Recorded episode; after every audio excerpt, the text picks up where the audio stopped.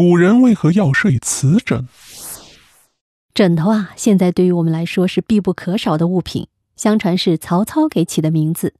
三国时期，曹操一直受失眠的折磨。一天夜里呢，他在军帐中准备入睡，一旁的书童把他的书匣子整理之后，却发现无处可放，于是便把这些书落在了床的另一头。谁知道曹操倒头大睡。刚好把头枕在了书上面。第二天，曹操发现自己晚上竟然睡得格外的好。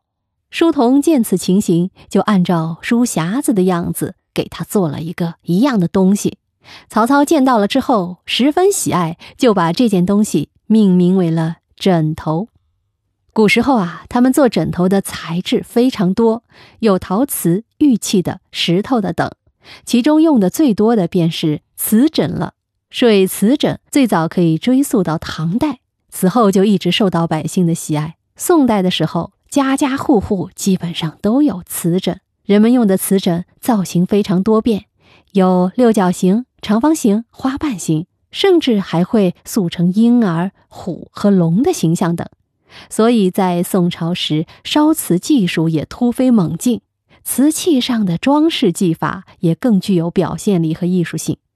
但是令人疑惑的是，我们通过考古挖掘发现，中国古代的瓷枕都比较小，是枕头，但是只能放下一个头。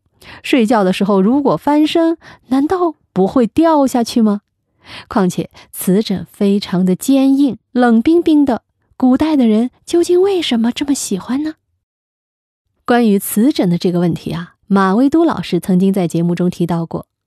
躺在瓷枕上其实是根本翻不了身的，一方面是因为它小，另外硬邦邦的一翻身人就醒了。这个瓷枕是给已经去世的人用的，死人是不会翻身的。哎呀，听起来是有点可怕的。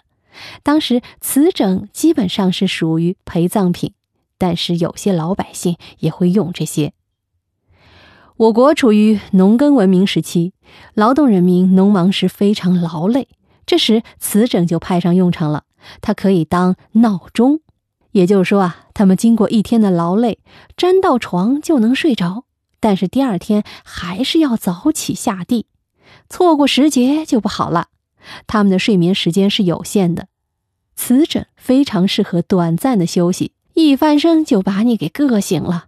醒了之后就直接起床干活了，所以百姓家里瓷枕是十分常见的。那时的读书人也会用这种方式警醒自己。史书上记载，著名的史学家司马光在编撰《资治通鉴》的时候，珍惜光阴，在木头的两头坠一叮当，如果沉睡过去，枕头一动，叮当就响了，人就醒了，就避免自己长睡。中国古代的文化人，尤其是大学者，都是非常珍惜光阴的，体现了他们刻苦的精神。而且我发现，有警示作用的瓷枕，对他们也有了闹钟的作用。如果没有这样一个有警示作用的枕头，没有司马光珍惜光阴的主观意识，《资治通鉴》这样的煌煌巨著，它是不可能编撰出来的。还有另外一种说法是，普遍为人们所接受的。就是它其实是专门为女性设计的，因为古代女子都要盘发，发髻十分复杂，为了使头发不乱，只能枕着瓷枕保持发型。不过大多时候，一些人们使用的瓷枕都被它的主人赋予了一些特殊的意义，并且在流传的过程中也有特殊的社会信息，所以才能让其发展起来。由此可见啊，也不是古人多钟爱睡瓷枕。只是在社会的发展中，它慢慢变得重要了而已。我国文化呢，深受儒家影响，讲究礼仪是非常重要的事情。很多朝代都对儒学家所提出的礼的要求非常重视，所以除了平时交流时的站姿、坐姿，其实睡姿也是要求要好看的。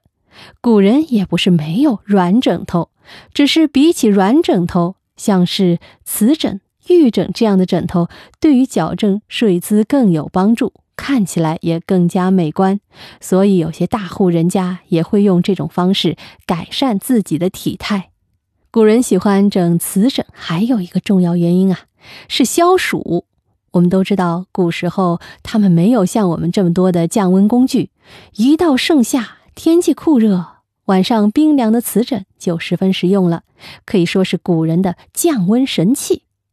后来到了明清时期，瓷枕又被赋予了新的意义，用来陪嫁。那时候男女成亲时，瓷枕、玉枕成为了最受欢迎的陪嫁品之一，寓意夫妻美满幸福。除了枕在头下休息外，在古代，瓷枕头还有诊脉时垫在手腕下的用途。我们会经常看到电视剧里，大夫诊断是会有一个垫的东西的，对吧？当然，跟电视中不同的是，古人一般都垫瓷枕，这样更加干净，把脉也会更加准确。好，密室里的故事，探寻时光深处的传奇，下期咱继续揭秘。